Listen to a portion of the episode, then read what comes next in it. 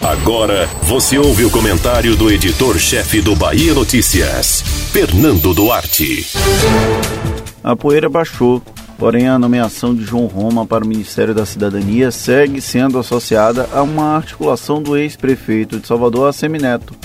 Os adversários do presidente nacional do DEM não vão deixar que o assunto caia no esquecimento, mesmo que o dirigente tenha mergulhado em silêncio.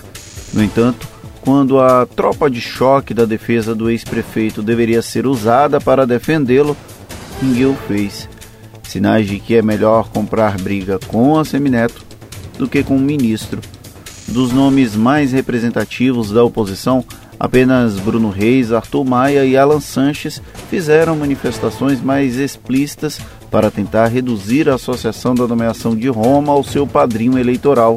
O deputado estadual, inclusive, foi o único a falar publicamente de rompimento político com o agora ministro.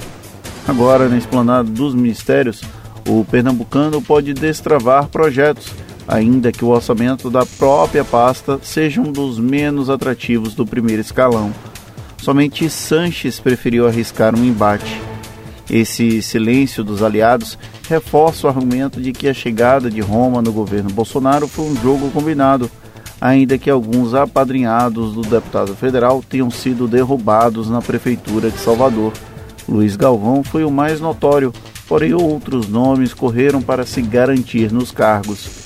Se esse discurso vai colar em Assemineto e se pode causar impacto eleitoral em 2022, são alguns dos aspectos que ainda são difíceis de prever.